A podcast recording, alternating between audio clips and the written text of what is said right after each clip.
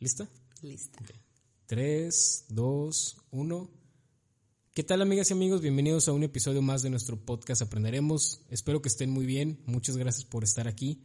El día de hoy tengo a una invitada especial que es la primera mujer que viene a este podcast, que es tu podcast y de todos nosotros.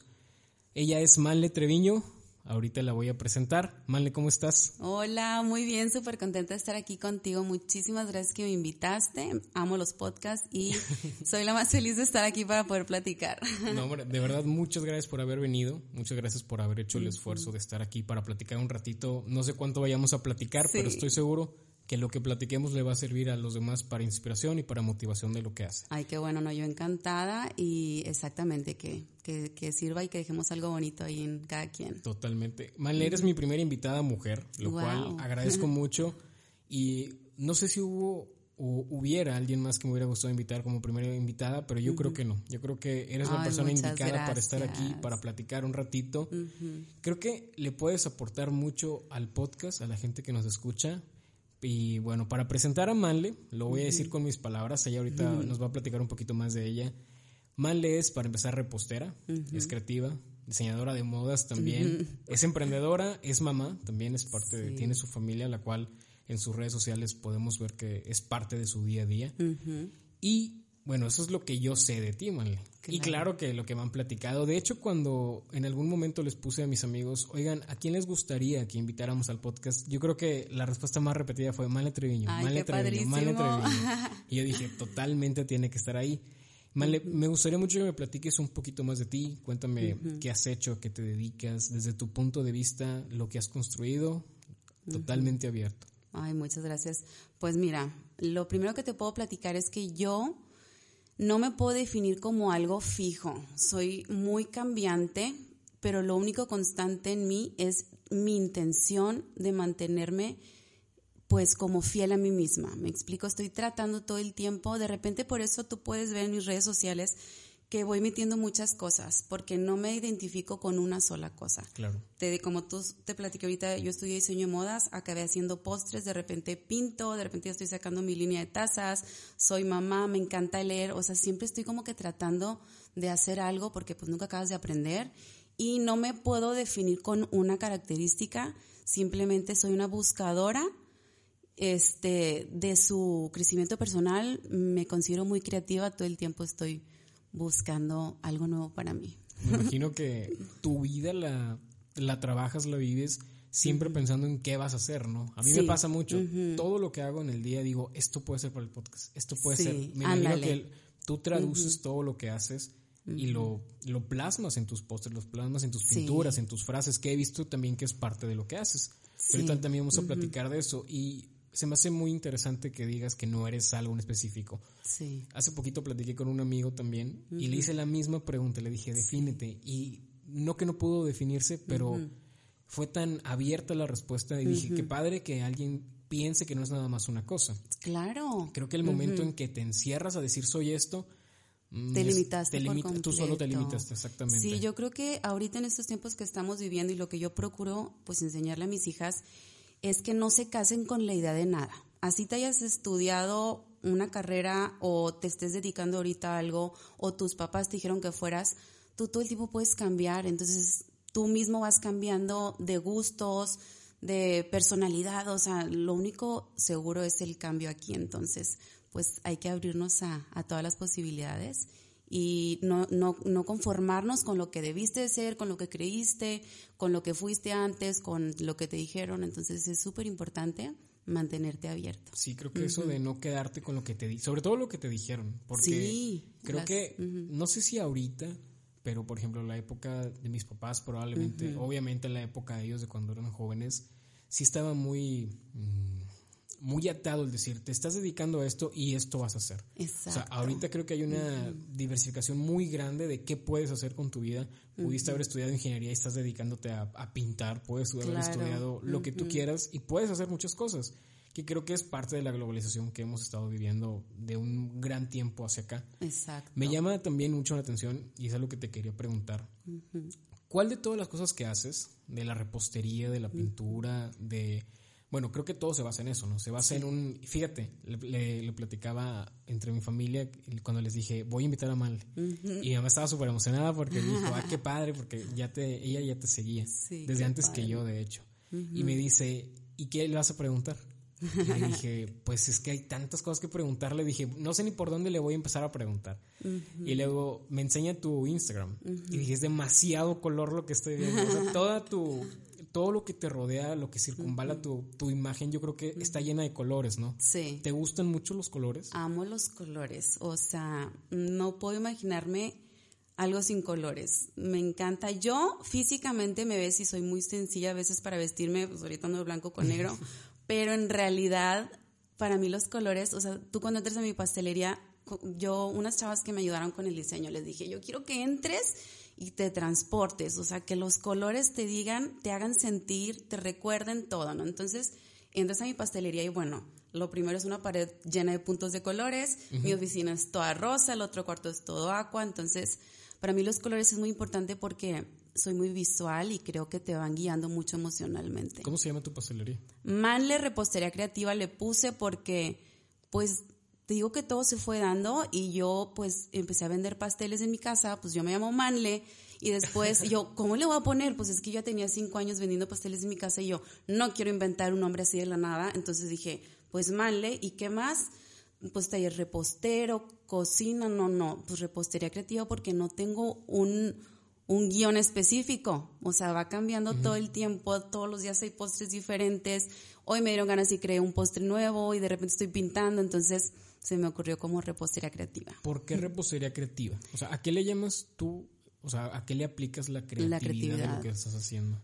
Pues yo creo que tanto, eh, es que me, me, define mucho como emociones para mí, porque yo soy muy emocional. O sea, yo todo lo que actúo lo hago a través de mis emociones. Entonces, yo siento que te estoy plasmando todo lo que yo siento en un pastel, en un qué, con la decoración. Hoy tengo ganas de cosas muy dulces, hoy tengo ganas de más de galletas, hoy quiero algo más healthy, o sea, voy cambiando mucho. Entonces, no me quise limitar a algo y lo más amplio que encontré fue una repostería creativa, porque desde diseño de pasteles hasta recetas, algo muy natural, algo muy simple, algo muy complicado, entonces va cambiando mucho. Y como no sabía para dónde iba a ir dirigido esto, pues dije repostería creativa. Y el diseño es nada más la parte exterior, o también te, metes en la parte interior del pastel, o sea... Mm, yo más que nada estoy buscando algo que sea muy rico. Digo, como yo decía, yo soy muy fiel a los sabores míos, soy muy fiel a mi pastelería. Entonces, primero como que me imagino un postre, digo, te van a hacer un postre chocolatoso, que esté suave pero a la vez crocante, pero que le escurra cajeta, pero que de arriba no esté empalagoso y de adentro esté más. Entonces, como que me lo imagino primero y después lo hago hasta que me sale como me lo imaginé. Entonces, hay veces que me enfoco mucho en la imagen y hay veces que me enfoco más en el sabor, entonces va variando mucho en qué tipo de pastel. O sea, sí es tu proceso. ¿Lo imaginas primero? Sí, lo imagino primero. Todo, todo lo que yo, es más, cuando yo puse la pastelería yo tengo un cuaderno, yo siempre, de hecho aquí ahorita tengo un cuaderno y siempre estoy apuntando mis ideas. Entonces, antes de yo saber que iba a poner una pastelería, yo ya había escrito lo que quería sentir cuando entrara a mi pastelería. Entonces yo ya decía, cuando alguien entra a mi pastelería, quiero que sienta esto, quiero transmitir esto. Porque se, ve de película. O sea, se ve, ¿cómo te lo explico? Entras y sabes que es una pastelería. o sea, no, tienes ni por qué preguntar qué venden. Es más, si no hubiera pasteles ahí, sabes, que es eso. Sí, yo me siento dentro de un pastelito ahí. Entonces, yo decía, quiero que cuando entres, este, transmitas todo. Entonces, ya se me fue el punto. ¿De qué estamos? ¿Cuál, qué, ¿Cuál fue la pregunta ahorita? Sí, me dijiste? que si, los pasteles que hacías, el, el diseño era el interior. ah, sí, sí, sí. Entonces, pues yo soy muy visual y me gusta mucho cumplir todos los aspectos. Entonces, hay veces que me ha pasado que he dicho, no quiero sacar este pastel porque visualmente no está tan bonito. Ah, o sea, has hecho pasteles y no los sacas. Ah, claro, no sabes la cantidad de cosas que he tirado, que yo misma he dicho, wow, qué cosa, pero pues me pico más y quiero volver a hacer otro. Entonces, por ejemplo, la esponja coco, que ahorita es uno de los postres más vendidos, me tardé como cinco años en hacerla, porque yo decía, es que se ve bien fea, y le escurre, y el coco, y no sé qué, está chicloso. Pero cuando dije, ya lo voy a sacar a la venta, resulta que les fascinó a todo el mundo y es el postre más vendido. Y quizá visualmente no es el más pues, al principio yo era mucho de diseño, ¿no? Como que era más diseños de pastel y que la florecita y que esté bonito y todo así. Y cuando empecé a hacer postres, ese no estaba muy bonito visualmente, pero estaba tan rico que ya se ganó un lugar en mi corazón en la pastelería súper especial y ya es de los postres más vendidos. O sea, ese postre siempre está en la pastelería. Todos los días, todos los días. ¿Y cada cuánto cocinas? Eh, fíjate, te, quería preguntar. He visto que pones postre del día. ¿Todos los días son diferentes del postre del día? Sí, todos los días horneamos, llegamos nosotros súper temprano para abrir a las 10, para las 10 ya tener la variedad de postres. Entonces, todos los días horneamos alrededor de 15, 20 postres diferentes y aparte manejamos los pasteles sobre pedido. Entonces, al principio yo estaba pidiendo como que manejaba así 5 o 10 postres. Entonces, todos los días había un postre diferente. Eran 5 y al otro día otros 5 y al otro día otros 5. Entonces yo dije, los más vendidos los voy a ir dejando como postres fijos y de ahí le voy variando. Entonces, entonces ya dije, no, pues vamos a dejarlos fijos y ahorita, por ejemplo, la esponja es tan vendida que ya se quedó de todos los días de lunes a sábado. El pan de queso también es de los más vendidos, ya se quedó. Y los quequitos, entonces ya, ya van teniendo como que su lugar fijo en la pastelería y voy variando ya como que los nuevos que voy sacando y así. Ya veo. Sí, fíjate, yo dije, em, intenté ver las imágenes de cada vez que subías una historia y sí me he dado cuenta que algunos se quedan, sí. que son los postres base. Me imagino que fue un proceso de meses o de mucho tiempo saber cuáles son los que se están vendiendo y cuáles podías estar intercalando. Sí. Y me imagino que lo mismo va a pasar el día que vendas mucho uno. O sea, si sacas un postre el día que sea nuevo y se esté vendiendo mucho, lo puedes dejar de base. Exactamente. Entonces, ¿a qué hora empiezan a hornear o cómo es, cómo es el proceso de todo el día que haces de trabajo? Todo el día, fíjate. A mí me gusta que todo esté nuevo y recién hecho. Entonces, trato de manejar mucho pues la calidad ahí de, de los postres porque pues yo todos los postres que hago, primero se los doy a mi familia. Y una vez que lo prueben, que les guste, sale a la venta de postres. Me, me, me habían hecho ese comentario y se me hizo súper interesante que hicieras eso. Entonces mi familia son los jueces más críticos y mis hijas son ya expertas en postres de que Jimena, Jimena no es nada postrera, entonces, a ver Jimena, ¿qué opinas? Ahí está bien empalagoso, mamá, no me gusta. Así te dicen. Sí, cómo no. O de que, ¿sabes qué? Si le agregas tantita sal o mi esposo, ay, es el mejor postre que he probado, pero nada más está rico el primer día, el segundo día ya no está bueno, entonces, órale, y vamos, y vamos. Entonces es como que todo el tiempo estar horneando. Yo horneo todos los días, todo el tiempo y me fascina hornear, o sea, es algo que me encanta y lo hago realmente porque me llena el alma y me llena mi, mi pancita también, o sea, es lo que más te gusta hacer en el día, hornear. Sí. sí. Bueno, sí, me gusta mucho hornear, pero también me gusta mucho pintar, escribir, leer. Siempre traigo como que onditas así, pues algo creativo, ¿no? pero yo puedo hornear el domingo a las 6 de la mañana y soy la más feliz. ¿Y cómo empezaste? ¿Cómo empezó todo? Sé que empezó desde tu casa. Pues así, fíjate, yo estudié diseño de Moaz y nada que ver con la pastelería. De hecho, cuando yo me casé, no sabía hacer un huevo. No sabía aprender el horno, yo era ten meño un cereal, o sea, bye. Y haz de cuenta que, pues, me caso en Monterrey, nace mi bebé allá. Yo soy de aquí de Victoria, pero estaba allá. Entonces, de repente me dice Meño, nos tenemos que ir a Victoria por trabajo. Yo, qué bueno, vámonos a Victoria. Entonces llegamos y yo, ¿qué voy a hacer aquí? Y diseño de modas y no tenía nada planeado en Victoria, ¿qué vamos a hacer? Que me empecé como que a agobiar mucho porque me dio la tristeza, la impotencia y mi esposo está trabajando todo el día y yo qué voy a hacer entonces ¿Y en Monterrey trabajabas no o sea recién me casé pero según yo ya tenía como miles de planes en Monterrey ah, ¿no? ok, ok. o sea fue súper rápido esa decisión sí así nos vamos mañana órale entonces de repente llegamos a Victoria, pues meto a Jimena al kinder y yo, ¿qué voy a hacer? Tengo que hacer algo. Yo necesito sentirme como productiva, ¿me entiendes? Para mí hay muchas personas que lo máximo en la vida es ser ama de casa, estar con sus niños, familia. Me encanta, es una faceta mía, pero a mí me falta algo más. Entonces, a mí me faltaba algo mío, manle, donde nadie entre, donde sea mi decisión, que sea algo mío solamente, que yo pueda crecer, este, mi persona en, algo. Entonces yo, pues, ¿qué voy a hacer? No tengo la menor idea. Bueno, por lo pronto soy súper golosa y antojada y quiero un póster, pero en Victoria no lo he encontrado. Pues voy a hacer esta receta que hay una revista y voy a pintar, porque a mí me fascina pintar y me fascina comer. Entonces yo dije, bueno, vamos a hacer los postres.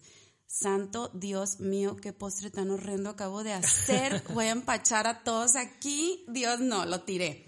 O sea, empezaste haciéndolo porque querías tú comer algo. Yo quería comer algo. No, en Victoria antes, o sea, delicioso aquí Victoria. Yo soy fan de todas las pastelerías antiguas de Victoria.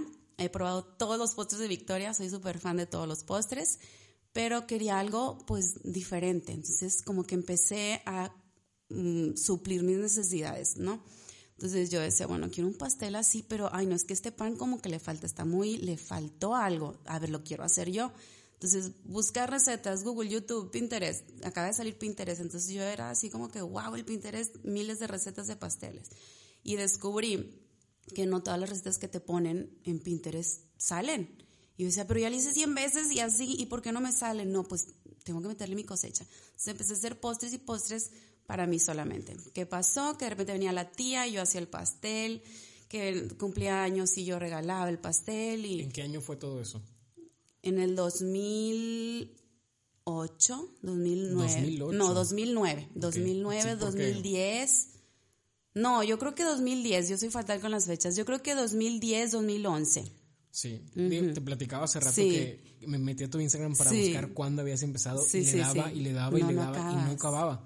Y le decían, oigan, ayúdenme para ver cuándo empezó. Quiero saber. Fin? Y no, y cada vez... No tengo ni siquiera una fecha agendada porque cuando yo empecé, yo amo subir fotos a Instagram porque me gusta mucho tomar fotos. Y cuando empecé, pues ni siquiera había Instagram.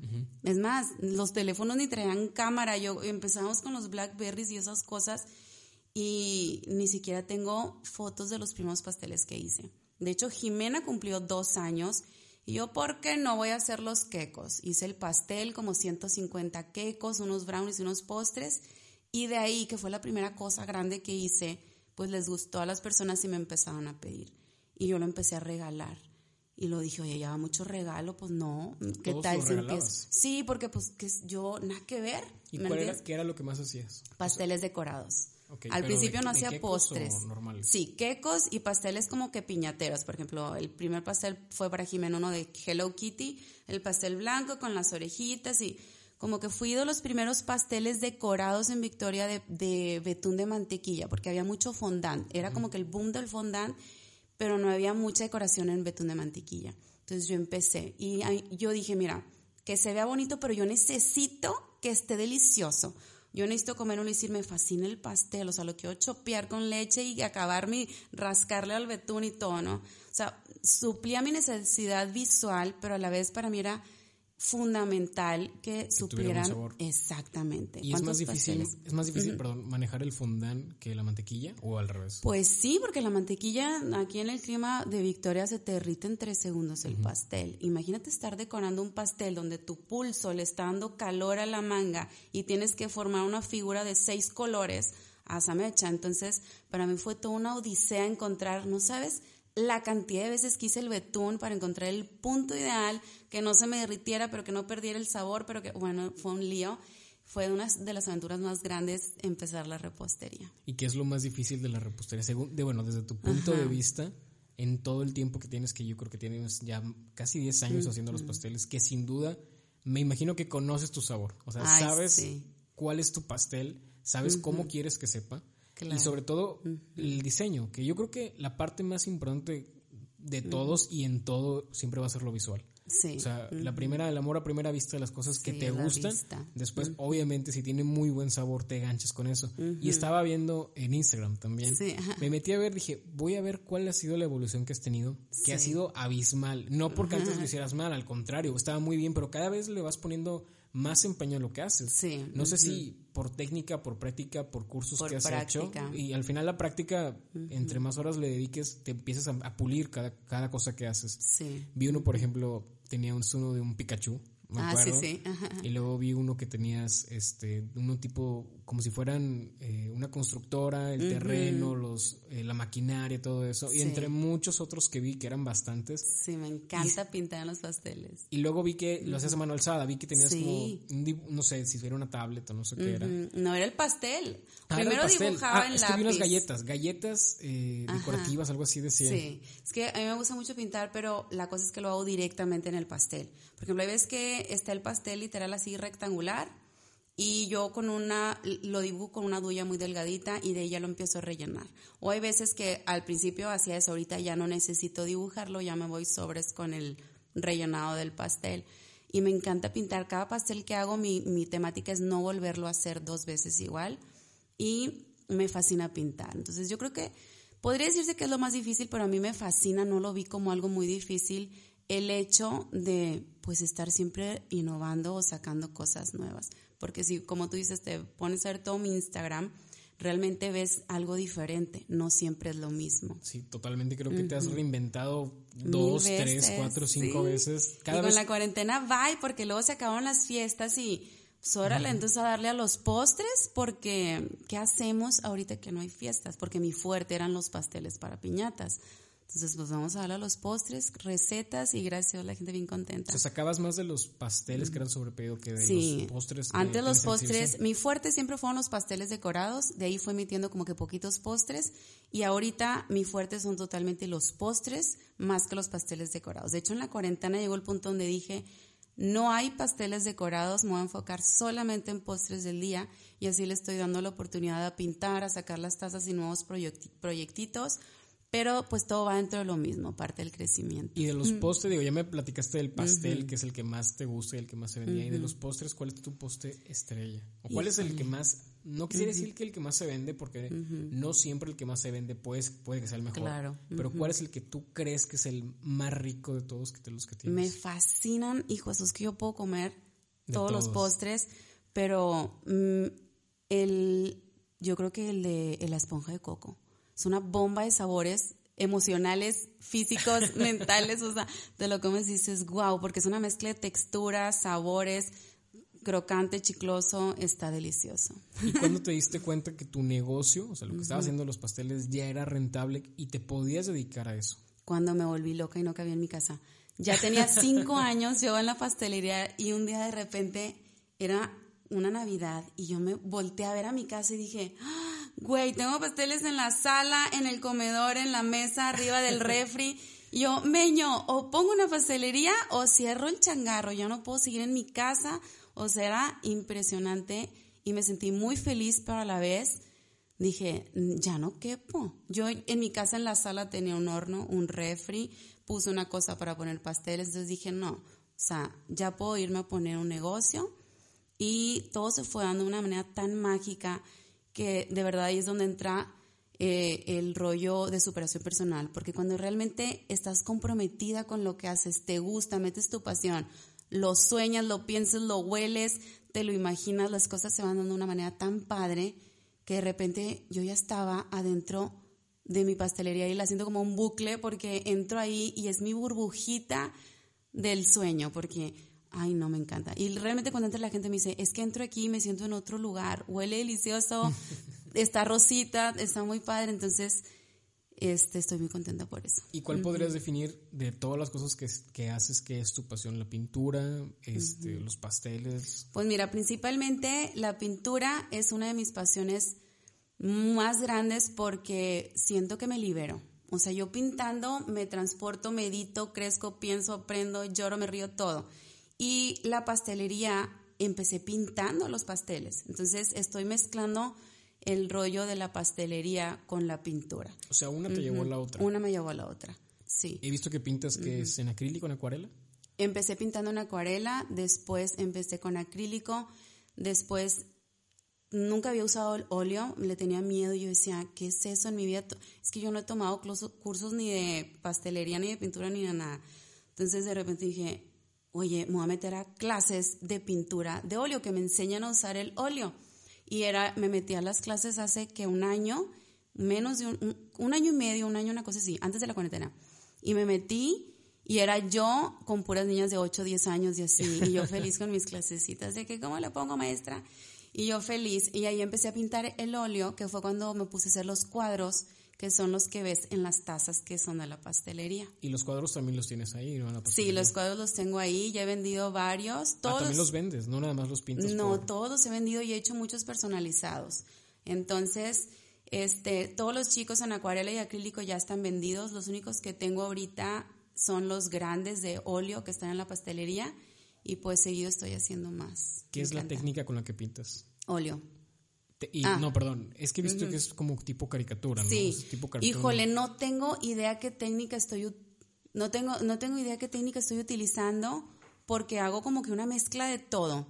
Entonces, prácticamente cada pintura que hago es como una historia de la emoción que estoy sintiendo. Entonces, se hace cuenta que yo pienso una frase o estoy viviendo una situación, algún momento, y lo plasmo en una pintura. Entonces, una pintura es un cuento para mí que te puedo narrar una historia de lo que se trata esa pintura y ni pienso en que estoy pintando, o sea, va saliendo, va saliendo y de repente siempre empiezo por los ojos, eso sí. Ah, sí, creo que es el, rasgo más característico de tus pinturas, detallar los ojos, los ojos, y ojos. muy grandes también, de hecho. Y no, sé, si en todos o nada más en este cuando pintas o todo lo que haces también le pones así ojos grandes.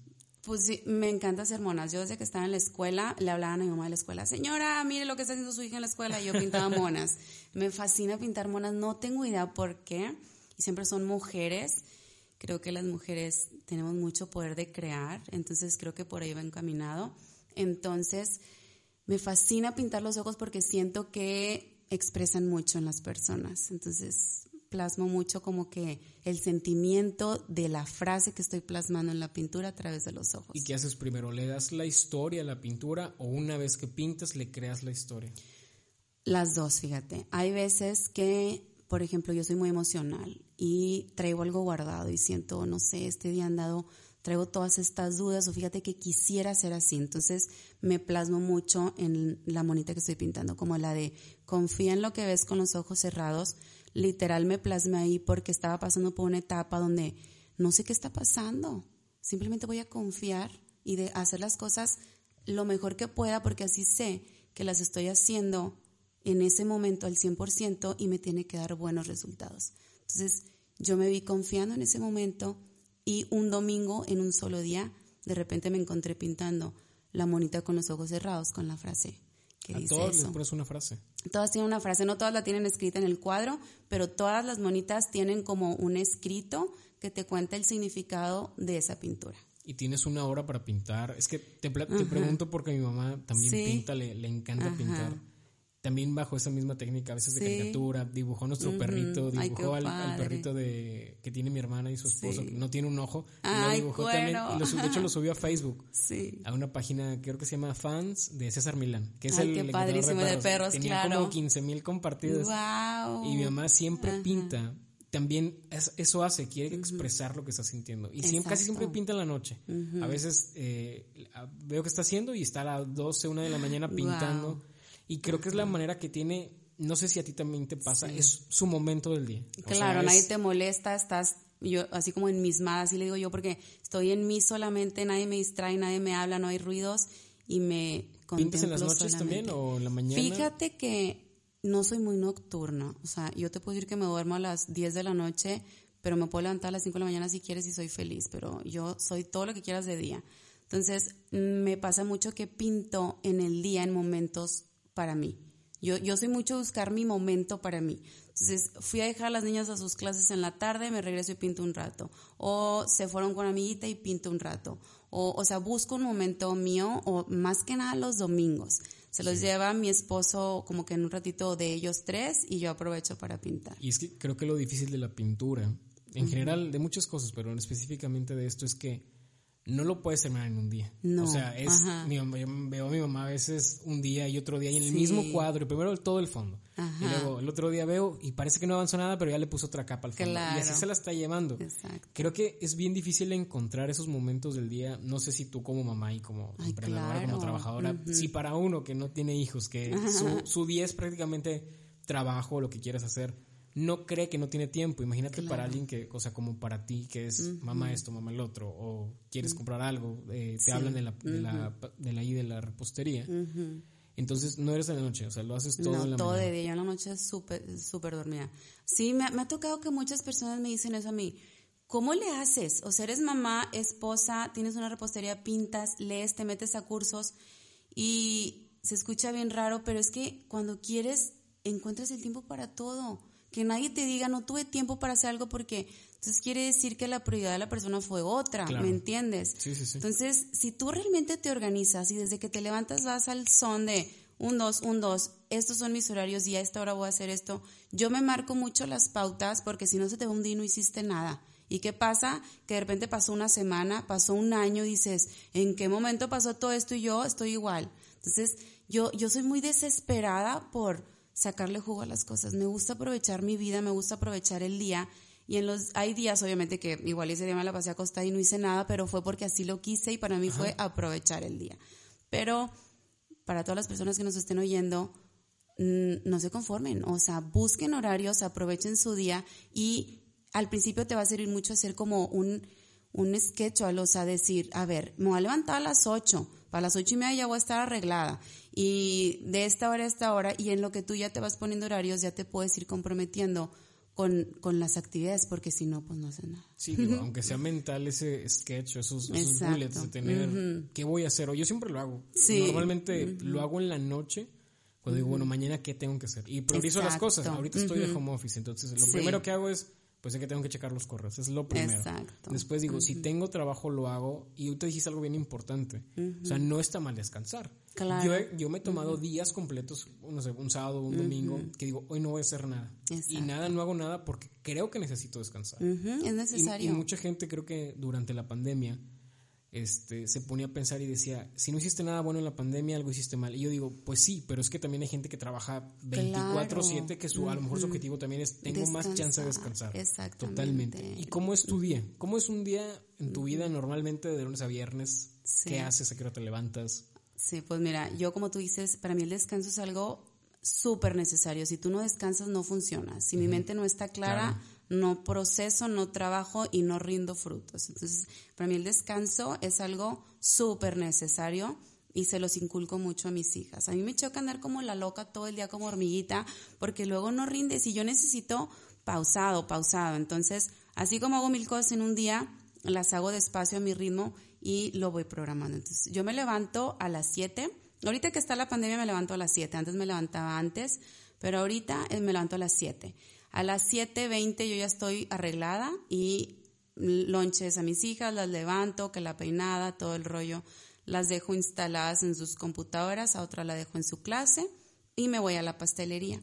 Estoy en la pastelería en las mañanas, horneo, decoro, checo pendientes, subo fotos, los videos, mandados, este, cosas así. Y en la tarde yo no voy a la pastelería, la tarde es totalmente mía, de mis hijas, de mis actividades y soy súper celosa con mis horarios míos y en la pastelería, porque al principio trabajaba mucho, trabajaba los domingos, no iba a fiestas, faltaba eventos, estaba muerta todo el día y aprendí a decir que no. Entonces dije, ¿saben qué? Con la pena del mundo nadie me va a entender, es algo que tengo que respetar. Estos son mis horarios, espero lo entiendan y si no, lo siento. Entonces, en la mañana trabajo, en la tarde es mía, de mis hijas, de sus clases, sus fiestas, actividades y en la noche descansar. Y ahorita que dices eso que subes fotos, subes videos a Instagram, ¿tienes alguna programación o tienes alguna recomendación para la gente que también tiene sus negocios? Sí. ¿Cómo, cómo dices, ok, yo voy a subir esto?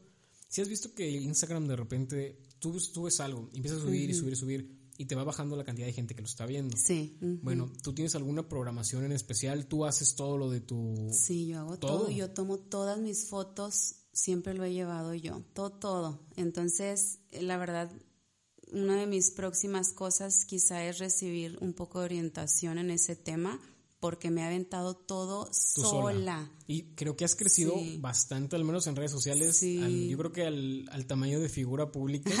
o sea, creo que tienes casi los 15 mil seguidores en Instagram, que puede ser mucho, puede ser poco, dependiendo cómo lo ves. Yo creo que es mucho. Sí, para mí es mucho. ¿Cómo ha sido ese crecimiento? ¿Cómo has sentido? ¿La gente te habla? Bien padre. Pues me ha dado risa porque muchas veces me pasa que pues yo, yo subo las historias pues para mí, a mí me encantan, ¿verdad? Yo subo, o sea, comparto mucho de mi vivencia y lo que le pueda servir a la gente, trato de que sean cosas útiles y cosas que dejen algo bueno. Entonces de repente me pasa que me ven en la calle y me saludan y me da risa porque pues hay gente que me ve y que yo no conozco y me saludan y, y, yo, o sea, me di cuenta más que nada en esta cuarentena el alcance que han tenido mis redes sociales por eso que de repente estoy en el súper o en la calle me saludan o me detienen y ya, pues e, es gente que ya conoce mi trabajo y me pone muy contenta. Y más que nada, aparte de los pasteles, lo que más me gusta del crecimiento de mis redes sociales es que les deja algo bonito, que mucha gente me ha hecho el comentario, me encantó esta publicación que hiciste porque me llegó en un día tan especial y me cambió totalmente el panorama y la perspectiva.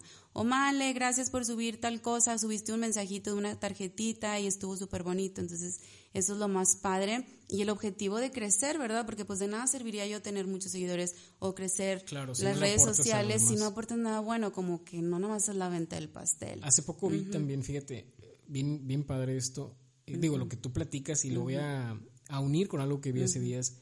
Decía que cuando tú querías crecer en redes sociales, lo primero que tenías que hacer es darle a la gente algo. Exacto. Por ejemplo, una página de un restaurante o X, de un negocio, que siempre está publicando a lo mejor sus ofertas, los precios. Pues la gente lo ve y dice, pues sí, o sea, este está bien, gracias por hacérmelo saber, pero dame algo. Y creo que lo que tú le das, fuera de que sea, no sé, de un postre o algo, creo que darle a la gente la inspiración, creo que darle la motivación lo que tú dijiste, a veces una frase, y también por eso empecé a compartir frases porque veía que la gente se conectaba con esas frases. Exacto, haces clic. Y te pueden hacer cambiar el día, no sé si la vida, por probablemente, pero al menos tu día, sí.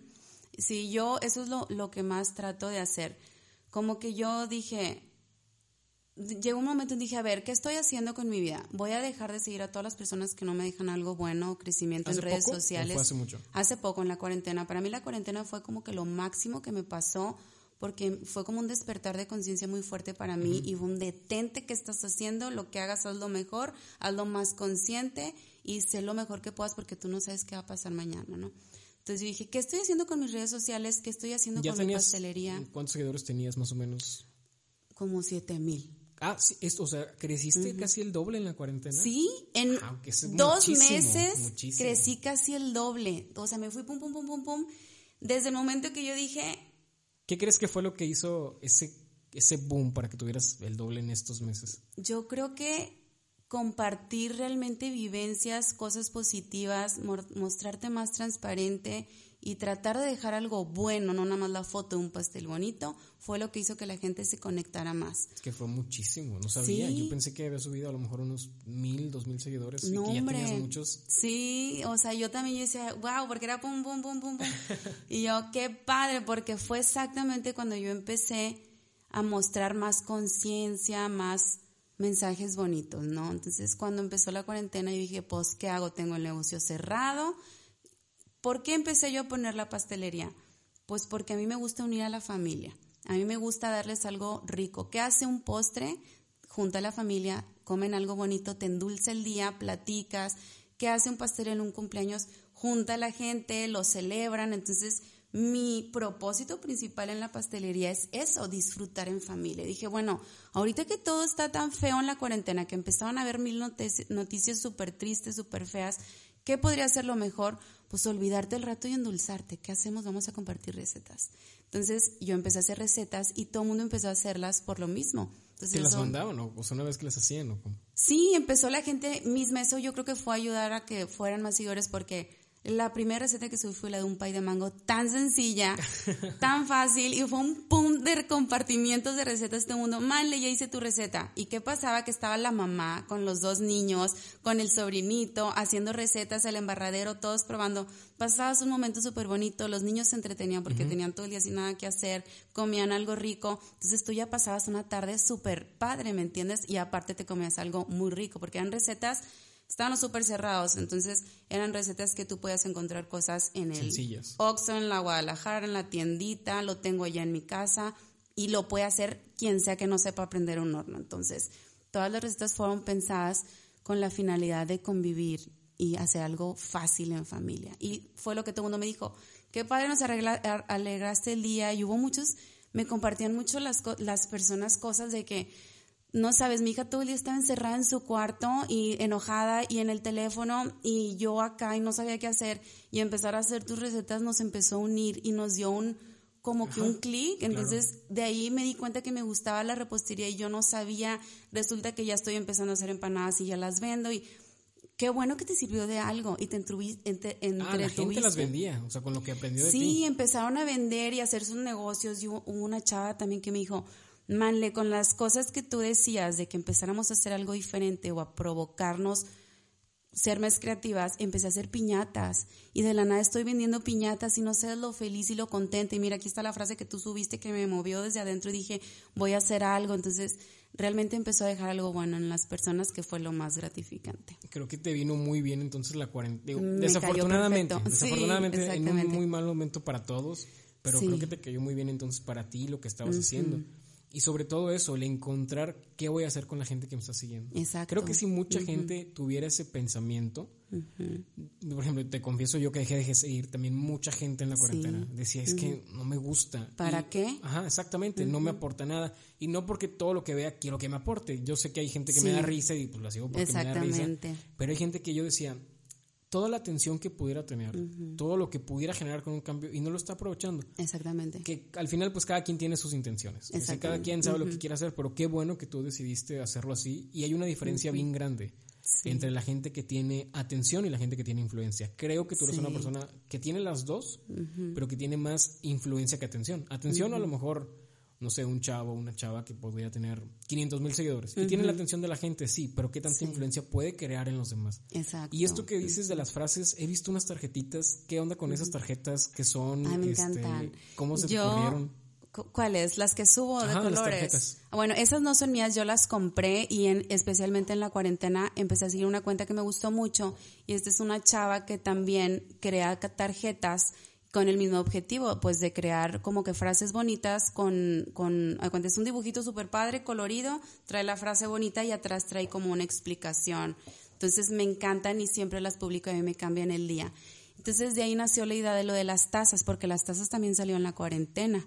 Ah, es nuevo también. Es totalmente nuevo. De hecho, todos los cuadros que usen las tazas los hice en la cuarentena. o sea, ah, todo es de ahorita, todo es ahorita. Todo antes era mi pastelería, vendía pasteles, todo muy padre, pero el cambio drástico, crecimiento de la pastelería y de las redes sociales fue en la cuarentena. Por eso yo toda la cuarentena me la pasé diciendo a la gente, aprovechen este tiempo para algo. Yo sé que es un momento difícil, los familiares, las enfermedades, pero no hay mal que por bien no venga y esto hay que aprovecharlo de alguna manera. Esto fue como un te resetea, ¿me entiendes? Sí, creo que fue para todos. Fue mucho tiempo libre que tuvimos, al menos yo, de estar dos horas, tres en el tráfico. Tener esas tres horas para mí, créeme que me cambié totalmente. O sea, despertarme en, lugar de, en lugar de despertarme a las cinco y media de la mañana, poder despertarme cinco minutos antes de trabajar. Claro, está fue, fue lo mejor. O sea, tanto para descanso me sentía mejor, tenía más tiempo para hacer mis cosas. De hecho, por eso creé el podcast, porque tenía tiempo de más. No quiero decir que tiempo de más, porque pude haberlo tiempo más útil. Tiempo más útil, exactamente. Entonces dije, ¿qué hago? ¿Qué hago? Y no sabía qué hacer. Oye, entonces lo de las asas imprimes, bueno, imprimes entre comillas o plasmas, mejor dicho, las pinturas en las tazas. Exacto. Todo empezó por eso, porque para mí es súper importante despertarme en la mañana con una frase positiva. Como tú ves las tarjetitas que decías, es que para mí es bien importante, en la mañana yo tengo un ritual. Es cuenta que me levanto, respiro tantito, me hago consciente que estoy despierta, agradezco 10 cosas. Después de que agradezco 10 cosas, digo una frase. O sea, ¿en qué voy a encomendar mi día hoy? Este día lo encomiendo en agradecerlo, este día lo encomiendo en disfrutar algo, este día lo encomiendo en pasar más tiempo con las personas, mis familias, los que no veo, algo así, ¿no? Entonces como que dedico el día, porque siento que tu día es como el GPS. Si tú no le pones la dirección, no llegas a ningún lado. Entonces tú ya encomiendas tu día en algo y ya tienes otra perspectiva del día, ¿no? Entonces pasa ese mi ritual de la mañana y después de ahí no perdono tomarme mi cafecito. Lo disfruto tanto que ya es en la noche y digo, ya creo que es en la mañana para tomarme mi café. Entonces de ahí nace la idea de las tazas.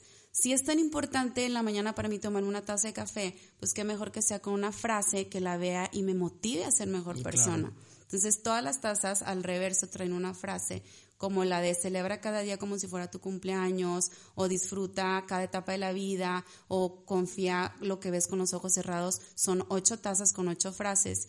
Entonces tú estás tomando tu café, te puedes involucrar con el dibujito, pero más que nada es con la frase que te hace ir más allá, una vez que tú empiezas tu día más consciente, tu día cambia. Porque si no somos como robotcitos, y ahí vas, y córrele, y súbete, y bájate, y peínate, y lleva al niño, y dale de comer, y ya estoy trabajando, y ya salí, y así hizo de noche, y de repente pasó un año. Sí, se hace súper automático. ¿Y qué onda? Entonces, mientras más trabajas como robot, menos consciente eres. Entonces, leer una frase positiva para mí es como un ching ching vuelve a la vida, reacciona. Entonces te conectas tantito contigo misma y ahora sí tu día ya fluye diferente. ¿Y tú las buscas, las haces? Yo las hice. todas son frases mías que a mí me inspiran, salidas de las pinturas, entonces realmente son frases que yo utilizo en mi día.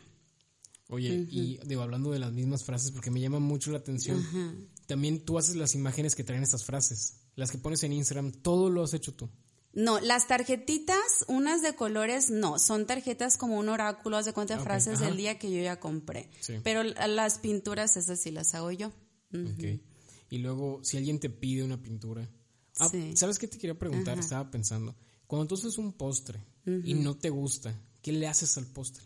Tiene, tiene que pasar por un filtro, imagínate claro. primero a tu familia. Antes de sacarlo a la venta, este, primero lo hago para mí y lo llevo a la crítica, o sea, a mi casa. Una vez que pasa la crítica, hay veces que ya sé lo que van a decir. Les digo, muchas veces mi mamá dice, nada tires, todo tráenos. Y yo te traje este postre, pero no me gustó porque le falta sal, me pasé un poquito de canela o me pasé por 20 segundos de cocción y, y mamá, estás loca, está perfecto. No, porque yo así lo veo. O sabes que sí, entonces lo llevo, lo prueban, pasa el filtro, sale a la venta. Después de salir a la venta, pasa, falta el, el filtro del cliente. Si sí le gustó al cliente, si se vendió. Ha habido postres que a mí me gustan mucho y no se venden. ¿Me entiendes? Entonces, no nada más cuenta mi opinión, pues cuenta la del cliente. Entonces, hay varios filtros ahí. Y hay otros filtros que son también de la decoración. Hay veces que he tenido que quitarle todo el betún al pastel y volverlo a hacer. Y pues son parte de... De hecho, de eso platicaba con Raúl, el que te comento, el de las piezas folks. Sí. Él es músico también. Ajá. Y le decía, oye, ¿cómo le haces cuando una canción a ti te encanta, pero a la gente no le gustó tanto? Y muchas veces las que no te gustan, me pasó con varios episodios que yo decía, ay, este no me gustó tanto. ¿Y son los que más gustan? Y son los que a la gente no le gustan. No sé si es, un, es cuestión de que conectan con la gente, que a lo mejor les gusta mucho, no lo sé pero siempre pasa esto y creo que es bueno rodearnos de personas que nos dan una crítica, para empezar sincera. Sincera. Y creo que, bueno, aquí ahí tengo dos cosas que son paralelas. Una, es importante compartir lo que hacemos con la gente que estamos cerca para que nos den su opinión, porque muchas veces nosotros nos cerramos, como tú dijiste, claro. te faltan 20 minutos de cocción, le falta canela, etcétera. Pero hay gente que lo ve desde un punto de vista diferente al tuyo. Exacto. Y también que, no hay que darle tanta importancia a eso. A veces, bueno, es, es como tener el equilibrio, básicamente. Exacto. Es decir, ok, dame tus críticas, pero tu crítica como quiera no va a apagarme las ganas de sacarlo a la venta. Probablemente pensamos diferente. Y a lo mejor cuando tú los pones a la venta, ¿qué tal si es el boom, si es el, es el nuevo... Pues no sé, tu postre, tu, nuevo, ajá, exactamente. Sí, sí, e, eso tiene mucha razón porque pues una cosa es lo que tú crees y otra cosa es lo que, una cosa es lo que tú crees y otra cosa es lo que opina la gente, ¿no? Entonces, por eso siempre hay varias pruebas. No me gusta, pero mi familia dijo que estaba bien, lo voy a sacar y resulta que sí les gustó o no me gusta nada. Entonces, trato como quiere ser muy fiel a mí misma porque yo no puedo vender nada que yo no me comería con singular alegría. Entonces, todo lo que hago tengo que ser fiel a mí, porque si no, entonces a quién y de quién es esto. Entonces, por más que le guste al cliente, si yo no me siento en paz, tranquila y a gusto, no puede salir porque entonces no sería mío, no es mi esencia.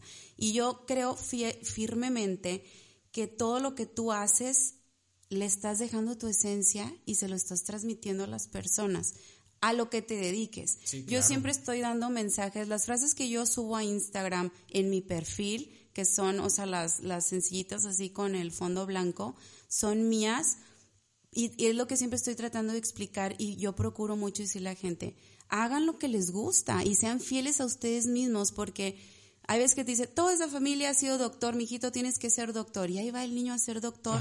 pero resulta que él amaba dibujar y es un doctor frustrado y pues le va bien como doctor, pero qué infelicidad tan grande.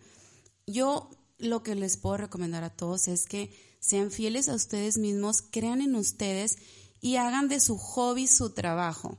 O ya sea que tengas tu trabajo, pero no te olvides de tu hobby, porque el hobby es el que te alimenta el alma. Quizá tu trabajo pueda alimentar a tu familia, a tu bolsillo, ciertas cosas materiales, pero no te desalimentes el alma. Entonces ahí va toda la fidelidad y todo lo que tienes que escuchar a las personas, pero va ligado con no dejarte escuchar a ti, ser fiel a ah, ti mismo. Sí, totalmente. Entonces se me hace muy importante que yo estoy tratando de educar a mis hijas con esta finalidad de yo soy una cosa, tú eres otra, qué te gusta a ti y no quepas en una casilla. Por ejemplo, yo tenía problemas con mis redes sociales que decía, a ver, ¿soy una pastelería o hago pinturas o vendo tazas o hago frases? ¿Qué es esto? Ya parece piñata. y lo dije, pues esto soy yo, ¿por qué me voy a encasillar a hacer solamente una página de repostería? No tengo que buscar ser lo que ya existe, ¿me entiendes? Porque yo, yo puedo decir, me estoy ondeando y ya me pasé, o sea, tengo que ser seria y ser una pastelería, porque hubo mucha gente que me decía, bueno, pues, ¿qué estás haciendo? Pues no sé, así soy yo y esta es mi esencia y este soy yo y resulta que a la gente le ha gustado y se identifica más, porque si somos todos, nadie está encuadrado. Ajá, exacto. Todo el mundo varía. Creo que es una crítica muy recurrente esa de, te dedicas a esto o te dedicas al otro. Exacto. Sí me ha pasado muchas veces que me dicen, oye, ¿por qué subes frases también? ¿No, no haces podcast? Le dije, pues sí, pero de hecho yo les digo, el podcast también es algo que no hago normalmente. Yo tengo mi trabajo y como dijiste, sustenta tu bolsillo, sustenta tus necesidades, pero ese es un hobby que estoy haciendo que complementa perfectamente lo que quiero hacer en mi vida. ¿Sabes por qué lo empecé? Lo empecé porque yo sentía dos cosas. Una, que me estaba pagando como persona. O sea, estar tanto con números, con cálculos. Yo dije, ay, se, me está haciendo súper gris la vida. Obviamente, con amigos, con mi novia, con todo súper padre, familia. Pero yo decía, le falta algo a mi vida. Exacto. Y más con la pandemia, que no podía jugar tenis. Dije, quiero hacer otra cosa diferente. Entonces, el podcast me cayó totalmente bien. O sea, dije. Y qué padre que lo descubriste. Sí. Porque ¿sabes qué pasa? Que yo, perdón que te interrumpa, pero luego se me va la onda. Que mucha gente nos limitamos nosotros solos. Entonces, ¿qué pasa? Que te aguantas a, hacer algo que no te gusta hacer y no te pones a experimentar. Entonces, yo en la pandemia siempre les decía, si no te sientes pleno, lleno y feliz, búscale, pero ¿cómo te vas a dar cuenta? La última pintura que hice se trata de salir de tu zona de confort, porque yo decía, es que estás tan a gusto en tu zona rosa, en tu zona de confort, pero toda la magia viene de lo que está detrás de las barreras. Oye, practica cosas. Si nunca has hecho una receta, haz una receta. Si nunca has entrado a clases de tenis, entra a clases de tenis. Si toda la vida te gustó hacer origami, pero pues X ni al caso, haz origami. O sea, haz lo que sea, pero que sea algo diferente y eso te va a ir llevando a otras cosas. Si no, nunca te vas a dar cuenta para que eres bueno. Sí. Porque, sí, pero no, sigue, sigue. No, creo que mucha gente descubrió su pasión en esta cuarentena, tocando lo que dices me imagino, por ejemplo, tú las tazas, la pintura, que ya, ya, lo habías hecho, ya es algo que ya hacías normalmente, pero llevarlo ya más algo... Creértelo. Creértelo. Y mucha gente no empieza, me incluyo también, no empezábamos por miedo, pues qué van a decir. Y creo que esa es la parte más difícil. La parte más difícil siempre va a ser empezar y destruir... El que dirán. Ajá, exactamente. Esa barrera de... A mí me valió. Cuando a ti te vale el que dirán, tu vida, para empezar, se te quita un peso encima impresionante.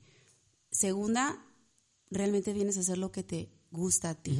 Porque si yo me hubiera preocupado de, aquí en Victoria lo hago de repente de que al principio cuando yo empecé a hablar en, la cámara me decían, oye, esta ya se cree blogger porque anda hablando. claro. O, escuchabas que la gente andaba diciendo. Al principio me criticaron mucho y me enseñaron como fotos de los screenshots de los chats de que. Se siente súper feo. Sí, y yo decía, güey, que se preocupen por sus vidas, ¿me entiendes? Como que qué te puede afectar lo que yo haga en mis redes sociales, ¿no? Pero como que algo que me gusta mucho de mí, sin que se escuche como que engreído o presuntuoso, no sé, es que no me importa lo que piensen de mí, ¿me entiendes? Desde mis papás, ni mi familia, ni mi esposo, ni mi hermana, mucho menos la gente. Entonces eso me ha ayudado mucho a ser fiel a mí misma porque no me importa lo que opines. Entonces todo lo que hago es por mí, si te gusta, qué bueno. Entonces cuando yo empecé a hacer pasteles, hacer pasteles, en mi familia fue criticada. ah, ¿en tu propia familia también te decían? Claro. Malena, qué oso, que vas a vender un pastel, ¿quién te lo va a comprar? Tú ni estudiaste repostería, no me importa. Y pinturas, sí, ¿quién, por qué oso la mona esta rara, puras monas? Me encantan mis monas, ¿me entiendes? O en general, que si estás embarazada, que si no, que no me importa. O sea, yo toda la vida fui así como, como los callos que les ponen como que las cositas a los lados de que, la visión no sea yo no veo nada y no me importa y me veo. Entonces, cuando empecé a subir recetas y empecé a hablar en redes sociales, al principio se reían, no me decían cosas y de, ay, pues no me importa. Y la verdad, pues es mi manera de aportar algo bueno de alguna manera, porque yo podría decirse en un momento que estaba como deprimida, que yo decía, bueno, ¿y qué estoy haciendo? ok, tengo la pastelería, pero me falta algo, no estoy completa, ¿qué me falta? Y, y si leo y si me meto un curso ¿y si qué? ¿Y si, y, y ahora qué? Y no encontraba por dónde. Y ahorita me siento tan feliz que digo, no puedo creerlo. Y gracias a mí misma, porque tu felicidad no se la puedes deber a nadie más. Entonces, que te valga la vida, que te valga el mundo, que te valga el tiempo, que te valga el que dirán. Haz lo que te gusta y sé fiel a ti misma y ráscale por todos lados, porque si no, pues nunca te vas a dar cuenta de quién eres. Sí, la frase que me gusta mucho, que he escuchado muchas veces y fue el parteaguas para que empezar a hacer esto y otras muchas otras cosas me decían, al final la gente, si haces algo bien o lo haces mal, va a hablar. O Exacto. Sea, nunca vas a tener a todos contentos, nunca se van a callar y tú tienes que hacerlo. Y fíjate, ahorita que dices también eso, eh, que en tu familia también, en mi familia no sé si pasó, yo espero que no. Pero pues sí, siempre hay comentarios, ¿sabes? O sea, siempre va a ser comentario de ponte a estudiar, ponte a hacer otras cosas, eso no te va a dejar. Y al final, a mí no me importa si esto me deja o no. Yo lo quiero hacer porque es la, como tú dijiste, es el complemento de mi vida. Exacto. Y estaba viendo cuando estaba buscando en tu Instagram vi una foto que estás etiquetada con, con, una de tus hermanas que decía, me llamó mucho la atención la, la descripción que le puso. Entre mucho de lo que decía, decía que se admiraban las tres, que eres la menor, ¿verdad? Sí, soy la más Se admiraban las tres y puso tres cosas importantes, puso disciplina, persistencia y talento. O sea, ¿crees que eso te define a ti, define a tu familia? Sí, definitivamente, fíjate, te voy a decir por qué. Porque, fíjate que precisamente me le hice la mente porque quería decir algo muy de la mano con lo que acabas de decir a mí me pasó mucho cuando eh, que la gente amiga me decía, es que empecé a hacer la receta y sale horrible y no me salió, entonces no, pues no sirvo para nada. Si yo me hubiera quedado con mis primeras recetas, jamás hubiera puesto una pastelería. Para empezar, porque yo no estudié repostera, yo estudié diseño de modas. Segunda, mis pasteles estaban horribles. ¿Sabes cuántas veces tuve que hacerlos para que me salieran bien? Sí, sí, me imagino. O sea, no sabes. Es más, la primera vez ni el horno estaba prendido, el pan nunca se coció. Entonces, si yo me hubiera conformado con decir yo no soy buena para los postres, no hubiera llegado a todo lo que he aprendido ahorita. Igual con todo. O si tú te das por vencido a tus primeros errores, la gente quiere todo ya, ahorita y en este momento, y así no son las cosas. Tú tienes que luchar por tus cosas. Y también tienes que ser muy sincero y decir, quiero ser cantante. Pues no cantas. Entonces búscale por otro lado. Igual y puedes ser compositor. O sea, tú saber cuáles son tus dones y tus gracias y explotarlas y confiar en ti. Entonces yo decía, amo los pasteles, me tienen que quedar, me van a salir. Y yo fui viendo que era buena en eso y le fui poniendo mucho empeño. Entonces, al principio era muy cansado y pero todo tenía su recompensa porque yo sabía que por ahí iba, ¿me entiendes? Y no me cansaba, no me cansaba, dormía pensando en pasteles, me despertaba pensando en pasteles, comía pasteles y una cosa me fue llevando a la otra. Entonces, no desanimarte, ¿verdad? Sí, alguna vez en un podcast dije, tú tienes que ser tu fan número uno y tu crítico número uno. Exactamente. Porque crítico tienes que estar mejorando constantemente lo que haces. Si no, te vas a quedar ahí. Y como tú dijiste, la gente a lo mejor a la primera no le salió y nadie le sale a la primera. Creo que el primer episodio lo grabé como cinco días y no me gustaba y no me gustaba. Y a cada vez le encontraba algo. También te vas dando cuenta que pues es el crecimiento debe ser gradual. O sea, no puedes entrarle y sacar 100 en el primer examen sin haber estudiado a lo mejor un 70, 80 y lo vas puliendo poco a poco. Claro. Y dices, esto está bien.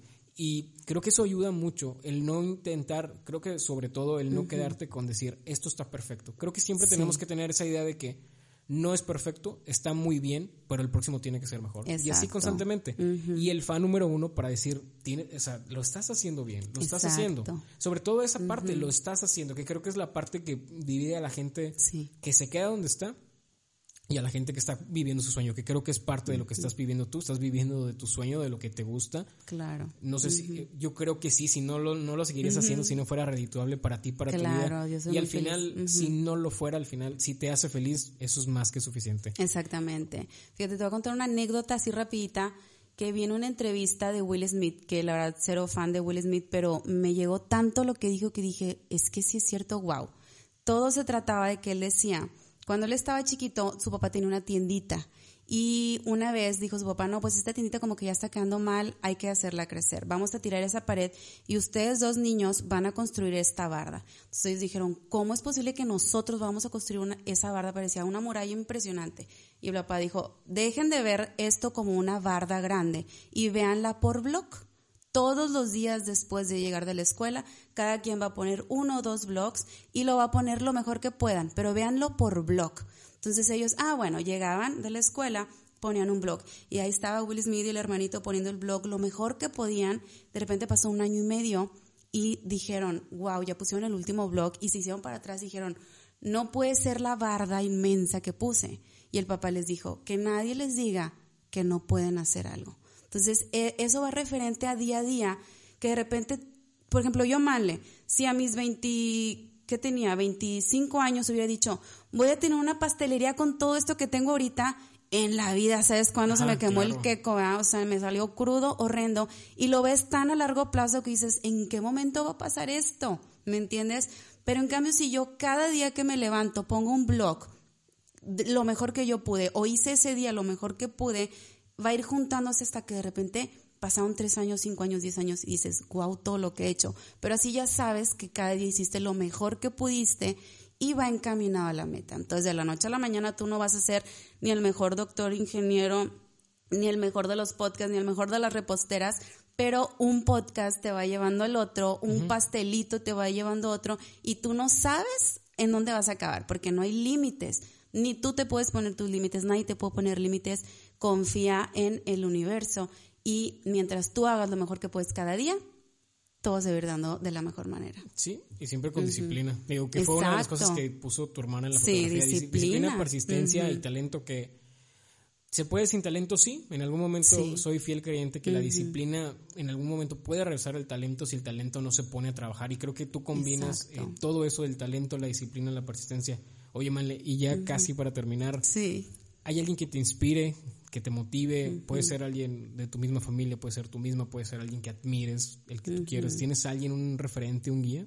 Pues mira, mi principal, principal guía sí es mucho mi familia, soy muy familiar y aunque se escuche muy trillado, mi familia ha logrado muchas cosas de la nada. Me explico, mi papá viene desde chiquito de familias separadas, muertes, enfermedades, salió adelante de la nada él solo, mi mamá igual, este, mi abuelo era carpintero y ella logró ser una abogada muy exitosa. Mi hermana, mis hermanos, toda mi familia que me rodea ha salido adelante por sus propias cuentas. Entonces, admiro mucho, mucho a mi familia por este hecho de salir adelante a través de que no hayan tenido nada de chiquitos. También admiro mucho a mi esposo, que él también es chef y no estudió nada igual que yo referente a la cocina. Y admiro mucho a las personas. Yo no tengo un, fan, no soy nada de tener fan ni de admirar a una sola persona. Admiro a las personas comprometidas por hacer un cambio favorecedor en su entorno. ¿Me entiendes? Entonces mi propósito aquí, más que de hacer quiquitos bonitos, es la frase que dice, o sea, celebra cada día como si fuera tu cumpleaños, refiriéndose a disfruta con tu familia, haz algo bueno, y, dejar un buen mensaje mío hacia ellos, como que no nada más vender pasteles, ¿qué estoy haciendo yo aquí bien? Y hasta dónde llega mi esencia para involucrarlos, involucrarlos a ustedes y, hacer algo bueno ustedes también a, raíz de lo que yo pueda estar haciendo. Sí, sin duda, creo que impactas en la sociedad y es un impacto muy positivo, muy bueno que ojalá que sigas haciendo mucho tiempo. Hasta el día que tú decidas, creo que va a estar perfecto. Gracias. Male, pues me dio mucho gusto que estuvieras aquí. Te agradezco bastante. Pues hasta ahora que, estuvimos platicando, hay mucho que saber de ti. Sin duda vamos a volver a grabar en algún momento. sí, yo encantada. Me encantó que me invitaras.